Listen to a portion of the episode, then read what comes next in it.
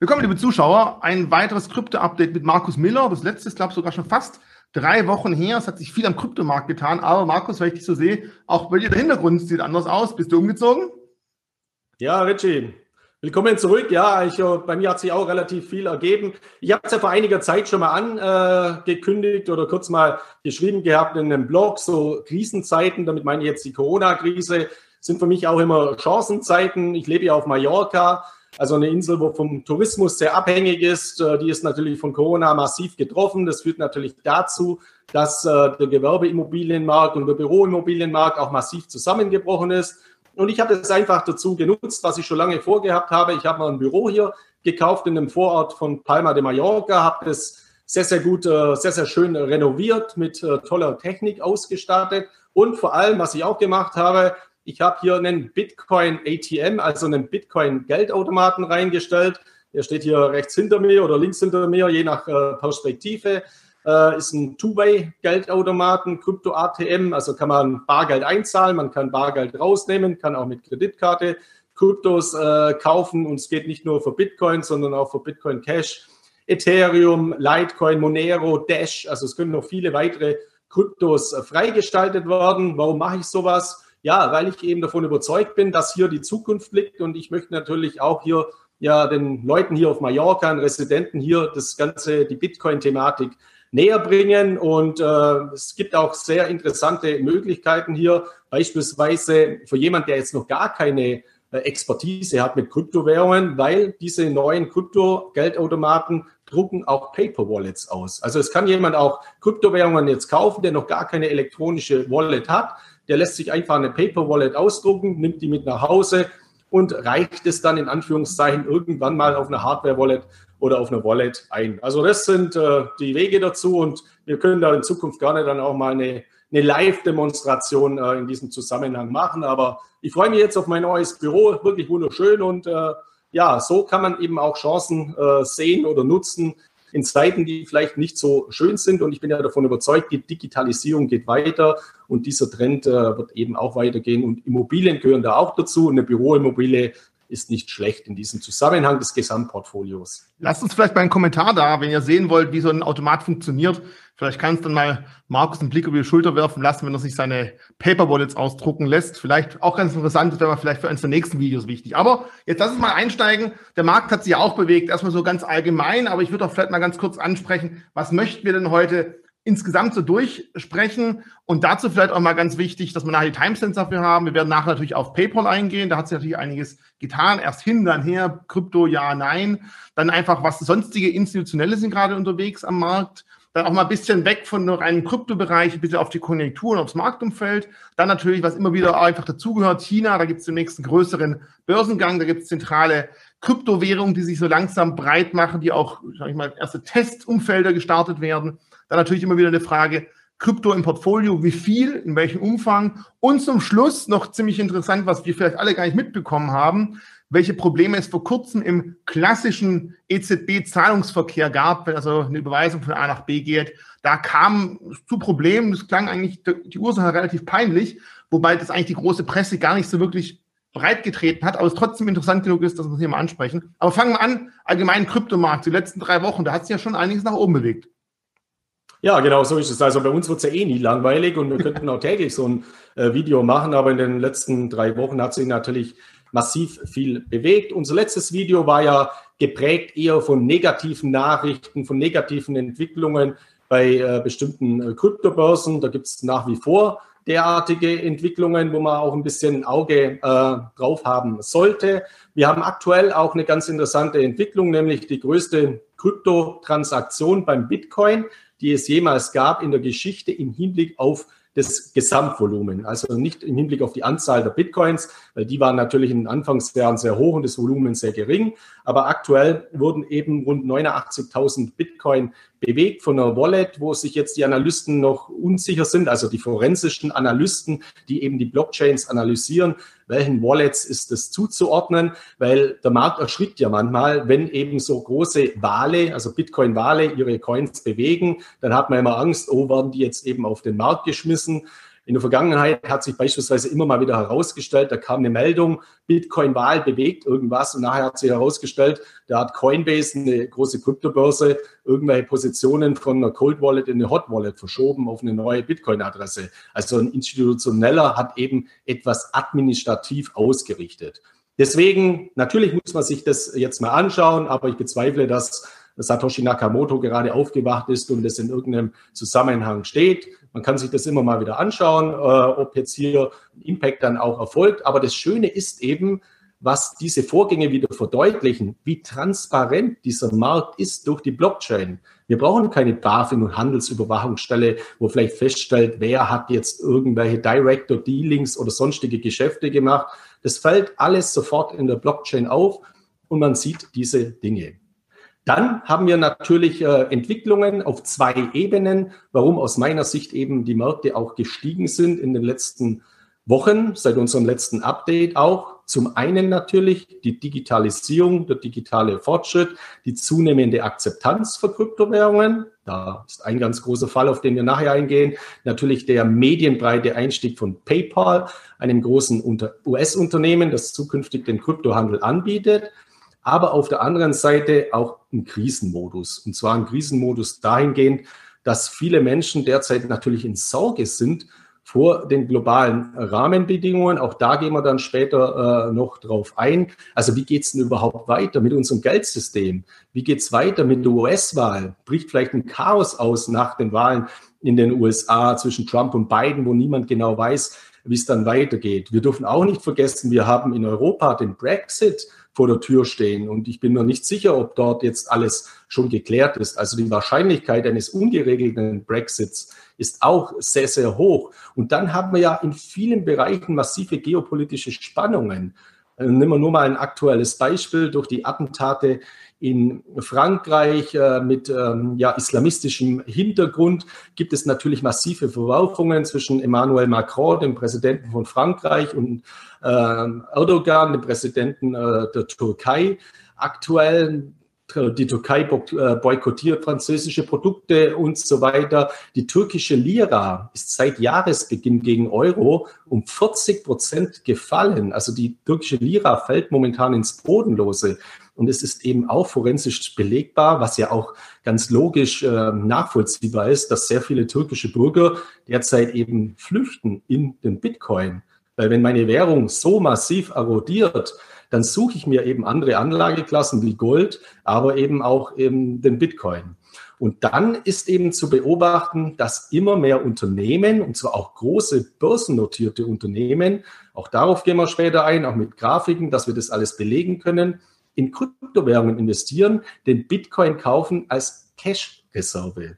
Also das ist auch äh, jetzt ein ähm, interessanter Weg, weil es gibt ja nicht so viele Bitcoin. Es gibt 21 Millionen Stück, aktuell 18,5 Millionen, die bereits gemeint und im Umlauf sind. Und in der Realität sind es natürlich viel, viel weniger, weil wir nach meiner Einschätzung zwischen 20 bis 25 Prozent des Volumens abziehen müssen weil diese Coins verloren sind. Also dort gibt es keinen Zugang mehr, die Menschen sind verstorben oder die Festplatten, auf denen diese Private Keys gelegen haben, sind irgendwo auf einer Müllkippe, äh, weil sie in diesen Anfangsjahren eben relativ wenig wert waren und hier die Sorgfalt für die Sicherung der Kryptowährungen viel zu kurz gekommen ist. Das sind also aktuell die Marktentwicklungen. Äh, die Marktentwicklung ist seit langer Zeit, die Gesamtmarktkapitalisierung der Kryptomärkte, wieder über 400 Milliarden US-Dollar gestiegen. Das ist natürlich auch äh, ein sehr, sehr interessanter Aspekt. Aber insgesamt muss man nach wie vor sagen, sind diese 500, 400 Milliarden US-Dollar nach wie vor sehr gering in Relation zu anderen Anlageklassen, allen voran zur, in Anführungszeichen, Anlageklasse der Schulden, die wir in dieser Welt haben. Also Anleihen basieren ja auf Schulden. Ähm, wir haben diese Coronavirus-Pandemie. Wir müssen massiv Geld in die Märkte pumpen. Oder was heißt wir? Wir müssen es nicht. Aber die Regierungen pumpen eben massiv Geld in die Märkte, um die gesamten Systeme am Leben zu erhalten. Und da tut es eben gut, äh, bei all dieser Zentralisierung, die wir derzeit sehen, die auch in vielen Bereichen sehr bedenklich ist, im Hinblick auf die Einschränkung von Bürgerrechten, von Freiheitsrechten, das muss halt alles temporär bleiben und irgendwann mal wieder aufgehoben werden, wenn dieser Virus weg sein sollte. Und das ist eben stark zu hinterfragen und deswegen macht es Sinn, in dezentrale Systeme zu investieren wie Kryptowährungen, wie den Bitcoin. Das erkennen nicht nur Privatanleger, sondern immer mehr institutionelle Anleger. Und dazu zählen eben auch Anleger wie PayPal, beziehungsweise keine Anleger wie PayPal. PayPal ist ein Betreiber, ein Betreiber eines Zahlungsverkehrssystems und PayPal hat jetzt eben den Einstieg gemacht in Kryptowährungen, den Handel mit Kryptowährungen wie Bitcoin, Ethereum und ähm, anderen Kryptowährungen, die jetzt in den USA beginnen werden zum Handeln. Und dann soll das Ganze ausgeweitet werden auf weitere Kryptowährungen und eben auch dann auf weitere Länder. Und das ist natürlich ein Meilenstein für die Massenadaption von Kryptowährungen, weil PayPal natürlich sehr, sehr viele Händler angeschlossen hat, heute schon ein sein System, die wiederum sehr, sehr viele Kunden nutzen. Sollte man deswegen jetzt ein PayPal-Konto eröffnen, um später dann Kryptowährungen zu kaufen? Nein, natürlich nicht, weil äh, bei all dieser Euphorie, die wir hier haben, finde ich die Euphorie in Bezug auf PayPal vollkommen überzogen. Jeder, der ein PayPal-Konto hat, jeder Selbstständige, der ein PayPal-Konto hat, oder viele, die ich zumindest kenne, haben schon mal mit PayPal Probleme gehabt weil dann irgendeine Überweisung äh, eingegangen ist, dann wurde das PayPal-Konto wieder gesperrt. Also PayPal bei allen Vorteilen, bei aller Innovation, die PayPal auch derzeit zeigt, zum PayPal-Konto ist sehr, sehr schnell gesperrt. Und ich persönlich würde meine Kryptowährungen bei PayPal niemals verwahren, sondern immer bei soliden reinen Kryptobörsen oder am besten auch auf Hardware-Wallets wie den Ledger. Allerdings muss man eben hier auch aufpassen. Und da gibt es leider auch eine negative Entwicklung in den letzten äh, Wochen oder in der aktuellen Woche eigentlich. Im Juli 2020 wurde bekannt, dass, äh, dass äh, Ledger, also das französische Unternehmen, gehackt wurde. Nicht die Ledger Wallets, sondern das Unternehmen selbst in Bezug auf seine Kundendaten. Das heißt, hier wurde Name, Nachname, E-Mail-Adresse äh, geleakt und diese Daten kamen natürlich in Betrügerhände. Und in der letzten Woche äh, habe ich beispielsweise auch zwei E-Mails von Ledger bekommen, angeblich von Ledger, mhm. vom gleichen Layout, sieht genauso aus wie Ledger, wo drin steht, es gab ein Datenleck, meine Daten sind in Gefahr, ich soll bitte mein Ledger anschließen und was eingeben. Ja, mhm. was sind das für E-Mails? Das sind immer Phishing, Phishing-E-Mails, also wo Daten abgegriffen werden niemals das machen. Von keiner Bank und von keinem Unternehmen kommt das. Und ich möchte allen äh, Leuten sagen, die einen Ledger haben, der Ledger ist sicher und der bleibt auch sicher. Es kann nichts passieren. Die Private Keys verlassen nie den Ledger. Aber das einzige Risiko sind Sie selbst als Mensch, wenn man eben dann Recovery Seeds, Login-Daten irgendwo auf einer Internetseite eingibt, weil Ledger einem angeblich eine E-Mail schreibt, man soll die neue Software downloaden. Diese Mail kommt nicht von Ledger. Der Link führt nicht zu Ledger, sondern auf eine Landingpage, auf eine Phishing-Page. Und wenn dann Daten eingegeben werden, dann besteht die große Gefahr eben, dass Coins verloren gehen. Also deswegen auch selbst bei so Nutzung von sicheren Wallets Augen auf und niemals auf Links klicken. Also die Eltern haben früher immer gesagt, als kleines Kind steig nicht zu Fremden ins Auto. Heute muss man den Eltern sagen, Mama, klick nicht auf Links im Internet. Das gilt nicht nur für Ledger, das gilt für alles. Bei jeder E-Mail das einfach mal überprüfen. Ich weiß, das haben wir auch schon öfters mal gesagt. Man muss, man kann es aber wirklich nicht oft genug betonen, weil diese Betrugsversuche auch immer besser werden. Besser und dreister. Ich kann mich gut erinnern, ich kriege immer wieder so ein, zwei Mal die Woche von meinem Papa per WhatsApp einen Screenshot, ob er da draufklicken soll, ob das okay ist. Also immerhin, er hat gelernt, er hat vielleicht auch mal das Video gesehen, man sollte nicht überall draufklicken und die meisten Hacks, die halt heute stattfinden, sind weiß wirklich sogenannte Human Hacks, dass also der Mensch irgendwie etwas vorgegaukelt wird und die Maschine selber ist eigentlich nicht der Einfallspunkt, sondern häufig sind es wirklich wir Menschen. Ich würde aber ganz gerne mal kurz zurück auf das Thema PayPal kommen. Viele setzen ja diese Meldung von PayPal als Grund rein, dass deswegen der Kurs in Anführungszeichen von Bitcoin so stark gestiegen ist. Im Nachhinein kann man natürlich alles irgendwo zeitlich passt vielleicht zusammen, vielleicht kann es daher kommen. Ist das für dich aber auch ein Zeichen, dass man sagt, okay, Bitcoin kommt so langsam durch PayPal durch einer breiten Masse mehr und mehr an, gewinnt deswegen vielleicht trotz allem an Popularität. Leute, die sich bisher noch nicht damit beschäftigt haben, die versuchen es vielleicht mal, lernen dazu. Vielleicht manche gucken in Deutschland dieses Video und werden mittelfristig dann eben nicht mehr die Transaktion über PayPal stattfinden lassen, sondern über andere Handelssysteme. Und deswegen ist insgesamt die Meldung für Bitcoin an sich eine positive Nachricht.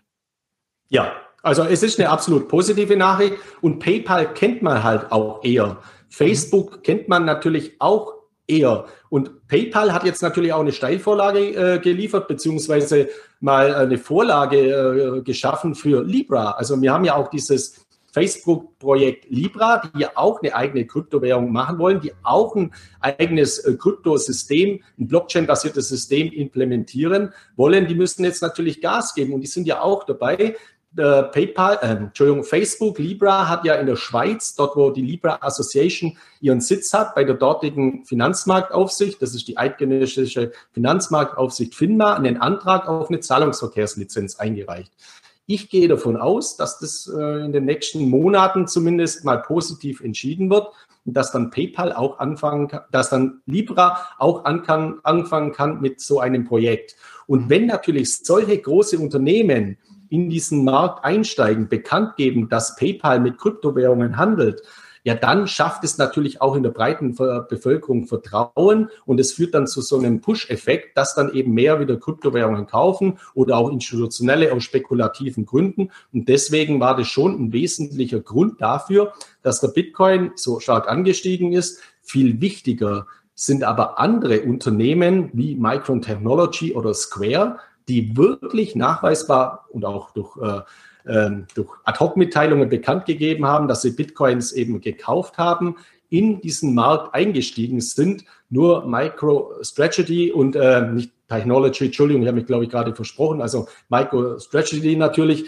und äh, Square sind jetzt nicht unbedingt so bekannt. Bei Square ist es ganz interessant. Äh, Square ist ein ganz, ganz tolles Zahlungsverkehrssystem und hat den identischen Chef wie, äh, wie Twitter, nämlich Jack Dorsey. Man darf ja auch nicht vergessen, wo kommt eigentlich PayPal her? Das waren mal zwei Unternehmen, die sich dann zusammengetan haben und die Gründungsväter war Peter Thiel, also ein ganz bekannter deutschstämmiger Investor, der auch später dann in Facebook äh, investiert hat und ein gewisser Elon Musk äh, steht hinter PayPal, also damals in den Gründerjahren und wo Elon Musk heute steht und was der gemacht hat, äh, mit Tesla ist natürlich auch ein ganz, ganz interessanter Weg. Vielleicht noch mal kurz zu dieser Grafik zurück. Also, was ich damit äh, verdeutlichen möchte, ist das, was ich vorhin schon gesagt habe. Immer mehr Unternehmen und da auch börsennotierte Unternehmen, also MicroStrategy ist äh, ein börsennotiertes Unternehmen an der Nasdaq, Square, Square genauso, kaufen Kryptowährungen, kaufen den Bitcoin zur Bargeldhaltung als Anlageklasse, als Inflationsschutz weil sie dem Bitcoin mehr vertrauen als dem Dollar oder dem konventionellen Fiat-Geld. Und ganz rechts, dieser große gelbe Kreis ist eben Grayscale. Grayscale ist ein institutioneller Investor, also praktisch ein Vermögensverwalter für institutionelle Anleger, der alle rechtlichen äh, Bedingungen erfüllt, dass eben andere Unternehmen dann über die Grayscale-Produkte in Kryptowährungen in den Bitcoin investieren können. Und dieser Kreis, der wird auch immer größer oder man sieht schon mal, wie groß der mittlerweile schon ist. Und jetzt ist eben auch ein anderer Effekt zu beobachten, dass diese institutionellen Investoren auch beginnen, noch weiter zu diversifizieren, so wie wir das ja auch jedem Privatanleger raten, der Bitcoin als Basisinvestment, weitere Kryptowährungen dann eben dazu mischen. Äh, Grayscale stellt es eben dar über die sogenannten Trusts, das sind also angloamerikanische, also äh, Rechtsvehikel, um eben in Kryptowährungen zu investieren. Das sind jetzt keine öffentlich zugänglichen ETFs oder Fonds, sondern das sind eben äh, geschlossene Investmentvehikel, wo man als Grayscale-Kunde dann investieren kann. Und hier sehen wir eben diesen Grayscale e- Ethereum Trust. Also es gibt den Grayscale Bitcoin Trust, den wir vorher dieses, diesen gelben Kreis gehabt haben. Und bei diesem Grayscale Ethereum Trust ist eben auch belegbar, ja, dass ganz offensichtlich immer mehr institutionelle Investoren gerade in den letzten Jahren, gerade in den letzten Monaten ganz massiv in Ethereum investieren. Und ich bin eben davon überzeugt, dass es weitere Kryptowährungen in Zukunft geben wird, die derartige Entwicklungen mitmachen, dass eben äh, institutionelle Investoren hier investieren. Und es macht eben auch für Privatanleger Sinn. Weil eine Frage, die ich ja auch immer sehr oft bekomme, äh, wo sich auch immer die Menschen dann oder die Anleger dran reiben, ist Bitcoin Spekulation, ist das nur Zockerei?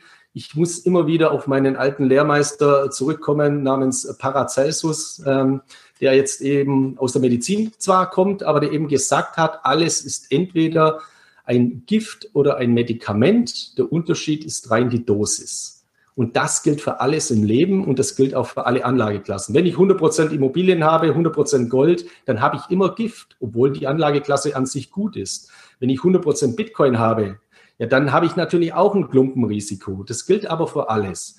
Und auch hier gibt es eben von Grayscale eine ganz, ganz hervorragende Portfolio-Simulation, aber jetzt kein Backtesting, sondern basierend auf realen Daten die eben äh, besagt, dass wenn man Bitcoin in globale Portfolios beimischt, die eben 60, 40er Konstellationen haben, jetzt in dieser Auswertung Aktien, Anleihen und dort ein Prozent Digital Assets in Form von Bitcoin äh, beimischt oder drei Prozent oder fünf Prozent, dann erhöht das, das äh, dann optimiert das das Chancen-Risikoprofil eines Gesamtportfolios ganz enorm.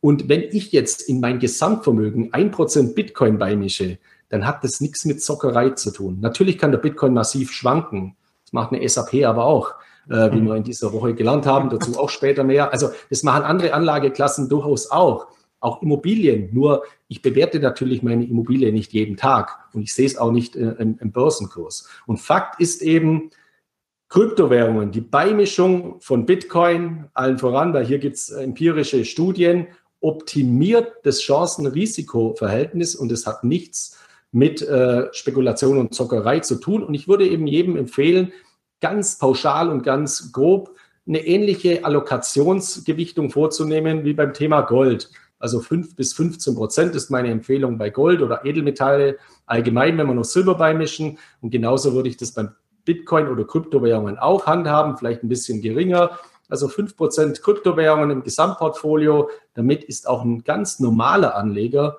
ganz, ganz hervorragend aufgestellt. Und ein digital affiner, der sagt, nee, nee, ich will das ganz bewusst und gezielt höher fahren. Ja, das bleibt dem natürlich selber überlassen. Der kann auch 20, 30, 50 Prozent Kryptowährungen machen oder noch mehr, aber mit allen Klumpenrisiken, darauf muss man natürlich auch hinweisen, äh, die dann damit verbunden sind. Jetzt vielleicht mal eine Frage. Wir haben jetzt hier einen Kanal, der vor allem auch hoffentlich von börsenaffinen Menschen geschaut wird. Und viele denken sich natürlich auch, okay, ich fange an mit 5% Beimischung. Ich habe mal von diesem Rebalancing gehört. Was mache ich denn, wenn aus diesen 5% 50% waren, wurden plötzlich, weil sie halt der Bitcoin im Vergleich zu dem restlichen Markt so extrem gut bewegt hat. Da gibt es jetzt die einen, die würden sagen, ja, irgendwann einmal im Jahr, einmal im Halbjahr, war doch immer, muss ich ein Rebalancing vornehmen, ich verkaufe das, was besonders gut gelaufen ist und steige die anderen Werte ein. Andere würden sagen, never touch a running system, ich lasse es laufen. Jetzt mal eine persönliche Meinung von dir, keine Beratung, keine Empfehlung, aber wie würdest du bei solchen Sachen vorgehen? Oder würdest du unterscheiden? Ich habe meine Basisinvestments, bei äh, Kryptowährungen. Ich habe auch meine spekulativen Investments und da muss ich unterschiedlich auch das Ganze handhaben, wenn ich Rebalancing vornehmen möchte. Ja, also bei mir ist ja bekannt, ich bin ein Hodler. Das heißt, ich habe meinen größten Fehler gemacht äh, im Jahr 2015 bei Bitcoin nach dem Kollaps von Mt. Gox, indem ich fast alle meine Bitcoin damals verkauft habe, weil ich davon ausgegangen bin, das war jetzt mal eine gute Spekulation, war mal was Neues, aber ich habe damals nicht damit gerechnet, dass das wirklich so ein Trend, so ein Boommarkt, so ein ja auch mittlerweile realwirtschaftlicher Faktor werden wird. Deswegen war für mich damals klar, nach Mt. Gox, Bitcoin ist tot. Und hätte ich diese, hätte, hätte Fahrradkette übrigens, also hätte ich diese Bitcoin damals nicht verkauft, ja, dann äh, würde ich mir jetzt hier nicht ein Büro kaufen, sondern ein Hochhaus in New York. Äh, das äh, muss man auch äh, dazu sagen. Deswegen rate ich dazu, auch bei diesen Volatilitäten, hin und her macht Tasche leer, den Bitcoin nicht zu traden, weil das bekommt man eh nicht hin, sondern wirklich den Bitcoin als Basisinvestment beizumischen. Und wenn der sich dann wirklich so massiv positiv entwickelt, dass der dann äh, vom Allokationsanteil über 50 Prozent vom Gesamtvermögen steigen sollte oder ähnliches, kann man durchaus mal über ein Rebalancing nachdenken. Meine Meinung ist aber, ich möchte vom Bitcoin nichts hergeben. Ich will es langfristig halten. Ich will auch nicht damit zahlen bei Starbucks oder bei McDonald's. Nein, ich will ihn ja halten. Warum sollte ich es auch tun? Kann ich auch mit Euro bezahlen, weil da glaube ich eher, dass der irgendwann mal nichts mehr wert ist. Ich rate aber dazu, bei Nebencoins, in die man investiert, dort auch jetzt nicht den klassischen Börsenansatz zu verfolgen mit Stop-Loss-Limit oder ähnliches, sondern den Venture Capital-Ansatz. Also so Investoren wie Peter Thiel und äh, ähnliche, die investieren in zehn Projekte und von denen wissen sie von diesen zehn Projekten, da gehen sieben auf null, zwei sind kostendeckend und eins ist Facebook. Und genau so rate ich einem Krypto-Investor ranzugehen an Altcoins. Zu sagen, ich investiere in zehn Altcoins und ich bin mir auch bewusst, da werden sechs, sieben, acht, neun scheitern. Aber eine ist gleich dabei, die wo dann eben eine neue Entwicklung macht, ähnlich wie die DeFi-Coins oder wie der Bitcoin und so weiter. Und zusätzlich als Risikoabsicherung rate ich auch nicht dazu, Stop-Loss zu verwenden, sondern wenn jemand äh, seinen Einsatz auch wieder herausziehen möchte, dann rate ich dazu, wenn man mal mit einem Coin 100% im Plus ist, 50% zu verkaufen, also die Hälfte. Somit hat man den Kapitaleinsatz heraus und kann den Rest ganz gelassen weiterlaufen lassen. Aber man muss eben ein anderes Umdenken haben. Wenn ich ein Wertpapierportfolio habe mit 20 Werten, dann gehe ich ja nicht davon aus, dass da 10 Werte ausfallen, außer ich bin jetzt wirklich ein, ja, ein Risikoinvestor, äh, ganz äh, enorm. Aber bei Kryptowährungen muss man eben einen anderen Ansatz haben. Deswegen auch den Bitcoin sehr hochgewichten als Basisinvestment, auch Ethereum durchaus angemessen hoch zu gewichten und dann in andere äh, Nebencoins, Altcoins breit streuen und aber auch immer mit dem Bewusstsein, ich werde hier Totalausfälle verkraften müssen, weil es mhm. eben zum System dazugehört, aber eben nicht traden. Das klingt eher so, als wäre für dich dann Bitcoin, Ethereum eher eine Investition und Altcoins, die halt irgendwo weiter hinten auf der Liste stehen, durchaus eine Spekulation und die sollte man halt aufteilen, um, sag ich mal, von zehn einen Treffer zu landen, dann hat man halt auch seinen guten Schnitt wahrscheinlich gemacht. Glaub, ja, durchaus. Wobei, wenn ich mal jetzt kurz äh, überschlage, ich habe mittlerweile zwei Coins auch äh, drin, die kennen nicht so viele, die habe ich, glaube ich, höher gewichtet wie Ethereum. Also äh, das muss auch jeder, jeder mal selber für sich entscheiden, zum sagen, was, was ist mein Ziel oder was kann ich. Also ich habe ja mal ein Buch geschrieben, ganz, ganz äh, lange, man hat äh, Risikotragfähigkeiten. Mhm. Es gibt, kann man unterscheiden in eine monetäre Risikotragfähigkeit und eine emotionale Risikotragfähigkeit. Mhm.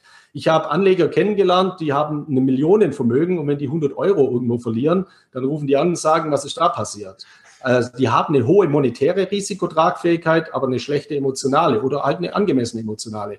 Und dann gibt es Menschen, die haben nur 5000 Euro und die, die setzen sie auf eine Karte und wenn die morgen weg sind, dann sind sie weg. Also die haben eine hohe emotionale Risikotragfähigkeit, aber monetär fehlt es eben. Und das muss man auch irgendwo in Einklang bringen in den Grundregeln des Portfolio-Managements. Und wenn ich in Kryptowährungen investiere, dann muss ich mir eben bewusst sein, ich habe enorme Schwankungen. Und wenn ich dann nachts aufwache, schweißgebadet und ich schaue auf coinmarketcap.com und Bitcoin jetzt 10% gefallen ist, dann bin ich vielleicht nicht der Richtige oder ich habe eine falsche Strategie, um das so zu machen. Und ich spreche jetzt nicht vom Trader. Also ein Trader sollte ja auch andere Systeme dann haben. Der sollte ja sein, bevor er ins Bett geht, zumindest seine Position glattstellen oder eben mit einem dementsprechenden äh, ja, mathematischen oder Automatismus absichern, dass das eben äh, nicht passiert. Aber ich spreche von den Hodlern und da muss man sich in diesem Bereich eben darauf einstellen. Und bei mir ist es eben so, ich weiß ja, ich habe ja andere Anlageklassen, äh, die eben nicht täglich äh, solche Schwankungen haben, äh, sondern wo ich damit abgesichert bin, so dass ich diese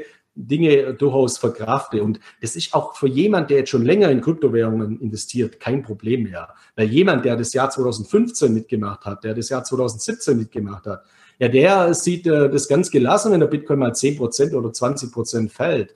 Das gehört eben zum System dazu. Und ich hätte, würde eher den Fehler vermeiden, in solchen Phasen dann alles auf den Markt zu schmeißen. Ich glaube, viele Leute, unabhängig von der Anlageklasse der Kryptowährungen, ärgern sich mittlerweile, dass sie im Zuge des Alles-Crashs, des Corona-Crashs im Frühjahr Aktien verkauft haben, Gold verkauft haben, Bitcoin verkauft haben, weil die haben ja jetzt ja monatelang den Kursen hinterhergeschaut. Also äh, an einer Aufwärtsbewegung der Märkte nicht zu partizipieren, ist auch ein Risiko. Also nicht investiert zu sein, ist auch ein Risiko. Und das hat jetzt nichts mit FOMO, also Fear of Missing Out, zu tun, also Angst, äh, etwas zu verpassen, sondern man muss auch investiert sein. Das gehört zu einem Investor dazu genauso wie Verluste. Man muss beides aber tragen können, emotional und monetär.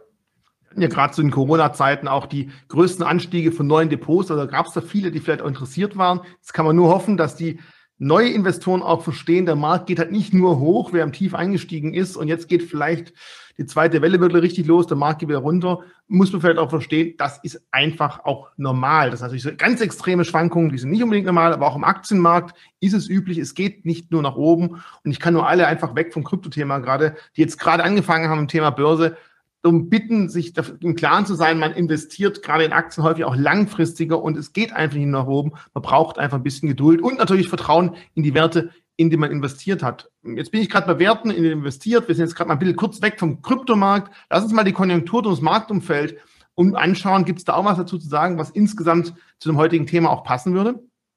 Ja, und zwar perfekt äh, passen würde. Also natürlich äh, hat diese Coronavirus-Pandemie ganz, ganz massive Effekte und zwar Sondereffekte im Hinblick auf die Digitalisierung. Und es ist isoliert betrachtet natürlich positiv zu sehen und wir spüren das doch alle in unserem Alltag. Mobile Payments, äh, kontaktlose Bezahlvorgänge boomen, der Trend zum Homeoffice. Man muss sich nur mal Aktien anschauen wie Teamviewer oder Zoom oder was wir auch selber nutzen. Also jeder sitzt ja oder viele sitzen mittlerweile im Homeoffice und dieser Trend wird auch beibehalten werden. Also große US-Konzerne wie Google beispielsweise, wie Facebook haben ja bekannt gegeben, dass sie ihre Mitarbeiter auch zukünftig im Homeoffice lassen.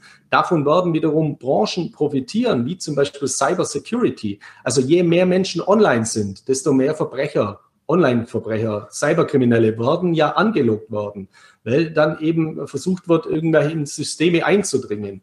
Und eins ist auch klar, wenn ich eine Firma habe und bislang habe ich alle Mitarbeiter im Büro in der Firma gehabt und ich schicke die jetzt alle ins Homeoffice, dann muss ich ja meine organisatorischen und administrativen äh, Strukturen im Hinblick auf die Cybersecurity komplett umändern und verbessern. Es kann ja nicht sein, dass sich dann jeder Mitarbeiter über ein ungesichertes WLAN von zu Hause in den Firmenserver einloggt und dann äh, eventuell gigantische äh, Risiken entstehen. Deswegen werden Cybersecurity-Unternehmen hier massiv profitieren. Äh, nach meiner festen Überzeugung genauso Cloud Anwender, äh, beziehungsweise Cloud-Unternehmen, weil eben diese, diese Cloud-Thematik, diese sichere Datenspeicherung über die Cloud, auch durchaus Blockchain-basiert, massiv boomen wird. Und es ist auch kein Automatismus. Das haben wir in dieser Woche perfekt gesehen an zwei Unternehmen, eines aus Deutschland, eines aus den USA. Zwei große Unternehmen, einmal SAP, Systeme, Anwendungen, Produkte, der größte Digitalkonzern ja, Europas, der wichtigste Wert im DAX. Was ist passiert? Der ist an einem Tag um rund 25 Prozent zusammengebrochen. Also wenn das der Bitcoin macht, dann haben wir wieder riesen Schlagzeile Zuckerpapier. Ist das jetzt SAP auch? Nein, die Zahlen waren so schlecht gar nicht. Aber bei SAP zeigt sich eben ein Effekt, dass äh, Skalierungseffekte, Effizienzeffekte, die durch Software erzielt werden, in die Zukunft verschoben werden. Das heißt, wenn ich äh, eine Software von SAP einsetze, versuche ich ja meine bestehenden Systeme zu optimieren. In dieser Krise, wo ja vieles nicht so läuft, kann ich so eine Optimierung nach hinten schieben. Mhm. Deswegen hat SAP die Zahlen, also jetzt mal ganz pauschal gesagt, hat natürlich viele Gründe, aber das ist ein wesentlicher Grund, warum jetzt die Zahlen nicht so optimal waren und vor allem der Ausblick nicht so optimal war. Äh, Cybersecurity-Investitionen kann ich nicht verschieben. Doch ich kann sie zwar verschieben, aber dann habe ich ein riesen oder ein gigantisches Risiko für mein Unternehmen. Und das zeigt sich ja zum Beispiel bei einem anderen Konzern aus den USA, Microsoft. Microsoft hat hervorragende Zahlen bekannt gegeben mit einem gigantischen Wachstum von 42 Prozent bei Microsoft Azure, also dieser Cloud, diesen Cloud-Bereich. Also Microsoft wächst gigantisch im Cloud-Bereich. Und wo will SAP hin? In den Cloud-Bereich.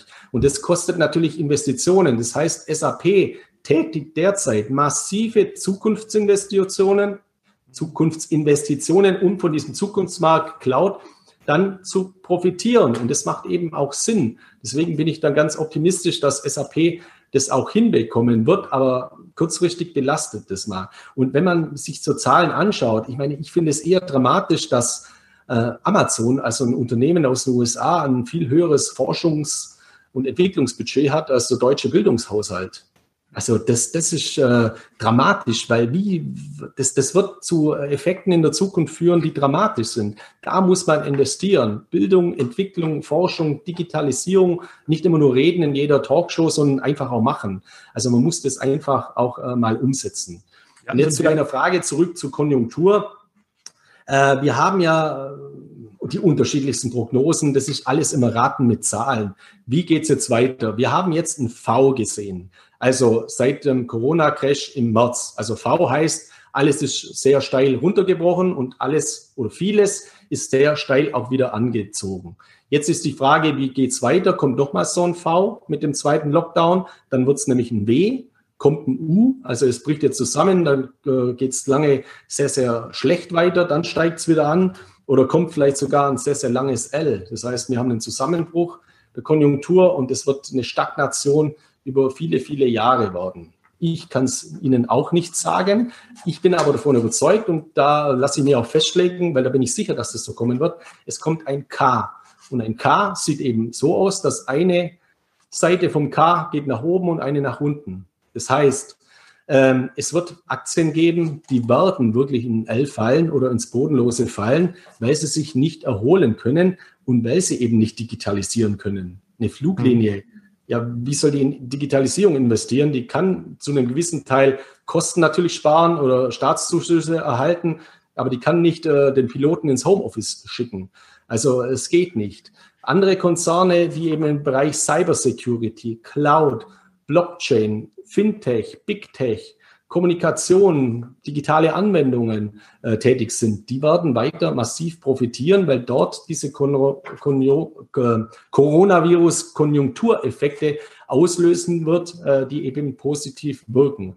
Und deswegen auch meine Überzeugung in diesem Zusammenhang, eben weiter in die Digitalisierung zu investieren. Ich meine jetzt auch für Aktionäre, dass ich eben mir diese Aktien heraussuche, die eben in Zukunft profitieren werden. Und viele Dinge sind ja auch ganz einfach. Ich meine, die, die Innenstädte sterben, der Einzelhandel stirbt, jeder kauft bei Amazon. Und die Effekte, die derzeit, äh, die wir sehen, ist, dass ja viele Menschen jetzt getrieben durch die Krise auf digitale Systeme umsteigen, zwar notgedrungen, durchaus auch skeptisch, aber auf einmal die positiven Effekte so lieb gewinnen und dann das, auch wenn die Krise mal vorbei ist, äh, das beibehalten. Vielleicht sitzt du auch in zwei Jahren noch im Homeoffice oder ich, äh, äh, auch wenn die Krise vorbei ist. Ich bin davon überzeugt, dass viele Effekte nachhaltig wirken werden. Und das sehen wir ja auch in der Börse, dieses Themenbereich Nachhaltigkeit, Nachhaltigkeit, Sustainability, von denen so viele reden. Ich glaube, der Coronavirus-Effekt wird ganz, ganz nachhaltig wirken. Und je länger dieser Coronavirus-Effekt andauert. Und ich rechne damit, ich bin kein Mediziner, aber ich glaube nicht daran, dass wir so schnell einen Impfstoff bekommen. Ich glaube, es wird uns Jahre belasten und äh, oder beschäftigen. Und ich glaube auch, das könnte uns für sehr, sehr lange Zeit eben befassen. Und da muss man eben entscheiden, ähm, ja, schimpft man jetzt auch alles oder sagt man, okay, dann nutze ich eben auch die positiven Effekte der Digitalisierung und richte mich entsprechend aus. Ich weiß auch, ich habe natürlich leicht reden, weil ich äh, in diesem Digitalsegment tätig bin. Äh, es gibt viele Berufe, ich habe auch viele Freunde, die haben Gastronomie oder im Tourismusbereich auf Mallorca tätig, die, die können nicht digitalisieren. Das ist natürlich ein großes Problem. Und, du hast äh, gerade das Thema Impfstoff angesprochen, was, glaube ich, einfach mal eine einfache Rechnung ist. Wenn wir wirklich mal einen Impfstoff haben, wenn er da ist, heißt es nicht, dass er für alle verabreicht wurde. Wir haben 83 Millionen deutsche Bundesbürger und ich glaube, wenn wir 100, sogar 200.000 Impfungen in, in der Woche hinkriegen, ist es extrem viel. Eher denke ich mal, dass Zahlen für den Monat sind. Dann kann man einfach mal hochrechnen, bis es dauert, bis alle die Impfung erhalten haben. Also insgesamt befürchtet man durchaus, dass solche Zahlen halt einfach zeigen, das wird nicht im Frühjahr nächsten Jahres komplett vorbei sein. Es kann noch ein bisschen dauern. Und es spricht vielleicht auch dafür, dass man sich unter anderem eben ganz klar auch mit solchen Themen langfristig beschäftigen muss. Und man weiß auch häufig sind solche massiven Effekte einfach dafür nötig, damit sich insgesamt was bewegt. Also wir haben ja einen Einschlag gehabt, der die Dinosaurier getötet hat und schwupp haben es plötzlich die Säugetiere überlebt. Es kann auch sein, sowas, die Digitalisierung, Homeoffice, hätte sich in 15 Jahren auch so weiterentwickelt, aber es hat einfach viel, viel länger gedauert. Soll jetzt nichts Positives aus der aktuellen Situation rausziehen, aber man muss halt vielleicht auch gucken, wo kann ich denn eventuell für mich noch, wenn die Situation insgesamt unzufriedenstellend ist, noch irgendwas finden, wo halt doch noch was Positives dranhängt. Äh, wir haben jetzt gerade von SAP gesprochen, von einer Aktie. Die nächste, die gibt's noch nicht, aber die sollten wir uns vielleicht auch mal anschauen. Wenn wir nämlich Richtung China gucken, oder China, China, wie immer Sie aussprechen wollt, haben wir ja dann schon mal die nächste, vielleicht sogar den größten Börsengang, den größten IPO, nach Aramco noch größer sogar, anstehend. Und da wird es ja auch interessant und spannend. Wir haben es vorher für PayPal gehabt, so ein ähnliches Unternehmen aus China mit ähnlichen Ansätzen, das aber noch viel, viel stärker in der Muttergesellschaft verwurzelt ist, steht ja auch vor den Türen und soll demnächst auch an der Börse handelbar sein. Genau so ist es. Also hier muss man einfach mal sagen, die Chinesen, die asiatischen Märkte haben ja die Corona-Virus-Pandemie weit besser äh, bewältigt als jetzt die US-Amerikaner oder auch die Europäer, obwohl da eigentlich der Ursprung war. Kann man sich jetzt auch unterhalten oder streiten, sind die Zahlen überhaupt richtig und so weiter. Fakt ist aber natürlich, dass die Asiaten viel digital affiner sind. Also wenn ich immer in Asien äh, bin, genauso wie wenn man in Skandinavien ist, äh, in Schweden, Norwegen, Finnland, äh, in, in, in, diesen Ländern, äh, die sind enorm Bargeld, äh, die sind enorm digital affin, da gibt es schon fast kein Bargeld mehr und die haben auch keine Sorge, dass sie dann überwacht werden, wenn kein Bargeld besteht. Das liegt halt in unserer Historie, gerade auch in Deutschland, durch zwei Diktaturen in der, ja, im letzten Jahrhundert, das uns ja irgendwo auch geprägt hat. Die Asiaten sind hier auch weit fortschrittlicher, ja, und es ist so, dass eben hier ganz zwei, zwei ganz interessante Entwicklungen zu beobachten sind. Eine direkt aus dem Kryptosektor, nämlich im Bereich der sogenannten CBDC-Coins, also äh, diese Zentralbankwährungen, weil die Währungen, die Zentralbanken werden auch ihre konventionellen Fiat-Währungen digitalisieren und auf die Blockchain bringen. Hier kommt ja immer die Frage, okay, ist das dann die Konkurrenz zum Bitcoin? Nein, weil das sind ja zentralisierte Währungen. Und eine Währung, die auf Schulden basiert, wie alle Fiat-Währungen, wird ja nicht deswegen besser oder stärker, weil sie digitalisiert wird, äh, mhm. sondern die bleibt genauso schlecht.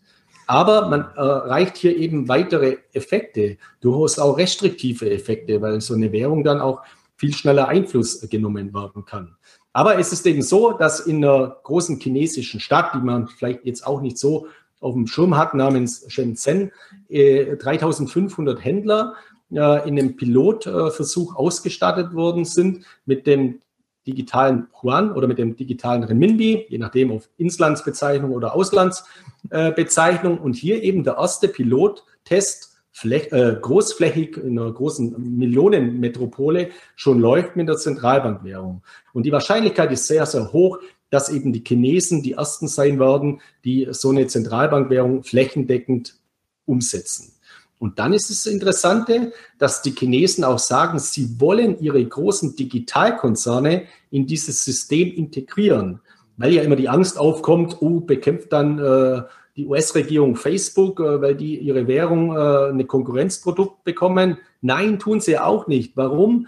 Ja, weil Facebook ja seine Libra-Währung an den US-Dollar koppelt. Das heißt, je mehr Leute Libra dann nutzen, desto mehr, äh, desto stabiler wird US-Dollar. Deswegen fördern die das. Und genau das gleiche System planen natürlich die Chinesen, obwohl sie ja auch irgendwo ein kommunistischer, äh, zentralistischer Staat sind. Also die Kombination von Zentralismus und Dezentralismus. Die wollen ihre großen Konzerne wie Tencent und Alibaba eben dort mit einbinden. Und von Alibaba eine Tochter ist eben dann Alipay, dort äh, im Zusammenhang mit Ant Financial oder mit der sogenannten Ant Group, die jetzt ihren Börsengang macht, also das Pendant zu Google Pay oder Apple Pay, aber mit einer natürlich gigantischen Kundenmacht im asiatischen Raum, allen voran in China.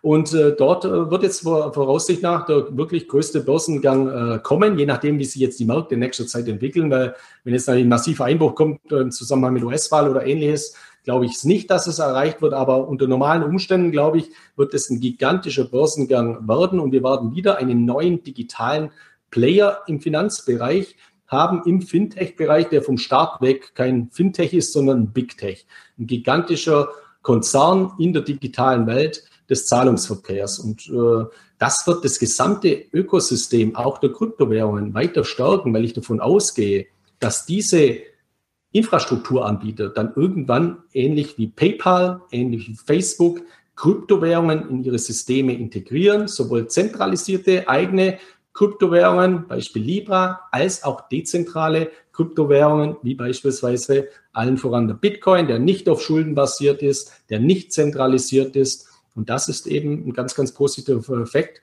für den gesamten Bereich der Digitalisierung des Zahlungsverkehrs. Hast es so oft Zahlungsverkehr gesagt, das leitet wunderbar über und das letzte Thema zu diesem Video. Ähm, denn der Zahlungsverkehr mit ganz normalen Eurobeträgen, die wir vielleicht durchaus jeden Tag auch mal nutzen, also über die EZB, das sogenannte Tage-2-System, da gab es ja vor kurzem einen Ausfall, der eigentlich schon extrem peinlich war. Der ist uns vielleicht gar nicht aufgefallen, weil wir sind es gewohnt, wenn ich eine Überweisung tätige, das dauert halt mal ein, mal zwei Tage. Ob es da mal elf Stunden schneller oder kürzer geht, das fällt gar nicht so auf. Aber der Ausfall an sich, den ich glaube am 23.10. den wir hatten, der war an sich ja schon recht peinlich. Ja, also es war also vom letzten Freitag auf Samstag ist nicht nur peinlich, also peinlich fand ich dann die Pressemitteilung, die man schnell von der EZB zusammengeschustert hat, aber der Vorgang ist höchst bedenklich. Mhm. Äh, wir haben jetzt nicht die Zeit, das, das Target 2 oder Target 2 Modell in aller Ausführlichkeit zu erklären. Von mir gibt es Berichte im Internet zum Thema Target 2. Ganz gute Berichte gibt es auch vom Professor Dr. Sinn, äh, also auf ähm, ökonomischer Basis. Was für einen Wahnsinn wir hier überhaupt haben in Europa. Ich möchte es mal ganz kurz äh, erläutern, was Target 2 heißt. Also Target 2 ist das europäische Zahlungsverkehrsmodell, bei dem Länder ihre Importe, Exporte untereinander über die Zentralbanken ausgleichen. Das heißt, wenn jetzt ein deutscher Exporteur etwas nach Italien import, äh, exportiert, dortige Händler das importiert, dann laufen hier mehrere Zahlungen der deutsche Exporteur zur Deutschen Bundesbank, die Deutsche Bundesbank zur EZB, die EZB zur italienischen Notenbank, die italienische Notenbank zum äh, italienischen Importeur. Und das läuft über dieses Target 2 Zahlungsverkehrssystem. Das ist eigentlich konzipiert als Zahlungsverkehrssystem. Und es wird saldiert über die sogenannten Target 2 Salden, die am Ende des Geschäftstages ausgeglichen sein sollten, so wie man Salden eben ausgleicht. Wenn ich was kaufe bei McDonald's, dann habe ich das entweder instant, also sofort auf meiner auf meinem Konto äh, oder einen Tag später oder zwei Tage später. Aber ich kann da nicht auf alle Ewigkeit anschreiben lassen. Mhm. Und das passiert aber bei Tage 2. Tage 2 ist mutiert von einem Zahlungsverkehrssystem zu einem verdeckten Kreditsystem. Der deutsche Saldo, der deutsche Bundesbank-Saldo, ich habe dir da vorher meine mhm. Grafik geschickt, ist explodiert mittlerweile auf über eine Billion Euro. Und wir sehen das auch sehr, sehr gut. Also das ist jetzt keine Grafik, wo ich selber zusammengeschustert habe, die kommt von der Deutschen Bundesbank, basierend eben auf realen Daten in den Jahren 1999, 2001. Da ist genau das passiert, was passieren soll. Der Saldo wird ausgeglichen am Ende des Geschäftstages. Was ist dann passiert ab dem Jahr 2007? Was war im Jahr 2007? Da war doch was mit den Lehmann-Brüdern, oder nicht? Also damals haben wir diese erste Finanzkrise gehabt. Dann hat man dieses Target-2-System dazu missbraucht, also man kann auch sagen genutzt, um eben eine, Subven eine Quersubventionierung von Staaten zu machen, um den deutschen Export auch aufrechtzuerhalten. Man hat diese Zahlungsdaten nicht mehr ausgeglichen, man hat diese Zahlungssalden nicht mehr ausgeglichen, man hat die auflaufen lassen. Und äh, der italienische Zahlungsdefizit ist mittlerweile gigantisch und das ist ungedeckt.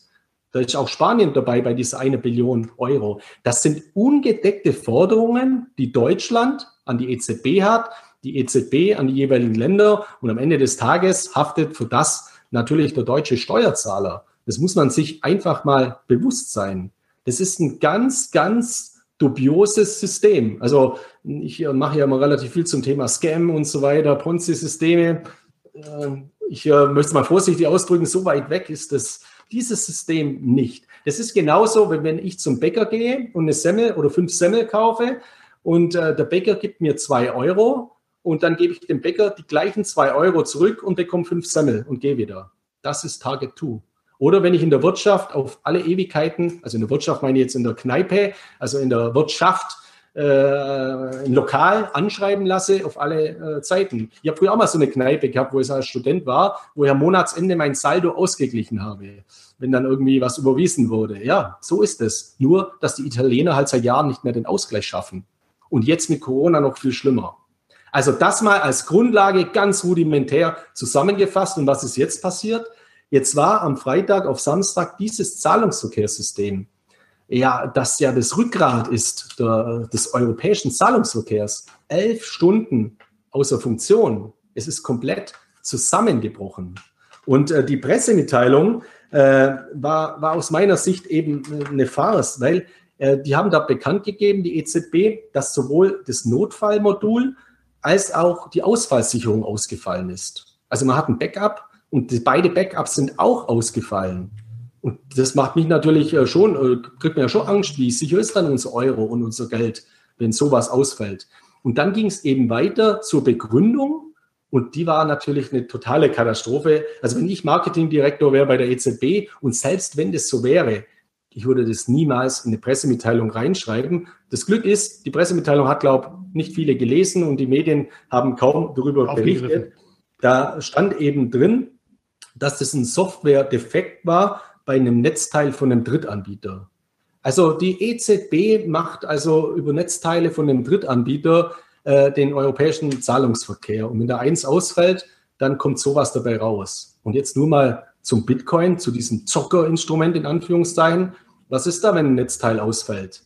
Nix. Egal, wir haben ja noch Tausende. Tausende. Es gibt über 10.000 Nodes, es gibt über 10.000 Bitcoin-Server und es ist transparent. Ich muss mir da keine Pressemitteilung von der EZB durchlesen, die wo äh, totaler Quatsch ist im Prinzip, sondern ich schaue auf blockchain.com und schaue mir die Hashrate an. Ein Stabilitätsindikator für eben die Netzwerksicherheit des Bitcoin. Und was ist mit der? Die ist derzeit oder in der vergangenen Zeit so hoch wie nie. Das ist Stabilität. Also der Bitcoin ist hundertfach, tausendfach stabiler wie das EZB-Zahlungsverkehrssystem. Nur mit dem großen Unterschied, nur um mal die Zahlen zu nennen, bei diesem EZB Target 2 Zahlungsverkehrssystem laufen täglich 350.000 Zahlungen drüber, im Jahr 90 Millionen und täglich 1,7 Billionen Euro, jährlich 430 Billionen Euro. Da hängt die Wirtschaft Europas dran. Und dann fällt ein Netzteil aus und das fällt elf Stunden aus. Da kriege ich Angst. Also da muss ich wirklich sagen, puh, da habe ich lieber meine Bitcoin-Wallet und schaue bei Blockchain, wie die Hashrate aussieht. Das finde ich wirklich höchst bedenklich in Bezug auf die Systemstabilität. Und genau aus diesem Grund sollte ein Anleger eben auch in Bitcoin investieren, ganz mit dem Bewusstsein, der Bitcoin hängt nicht am Netzteil von dem Drittanbieter.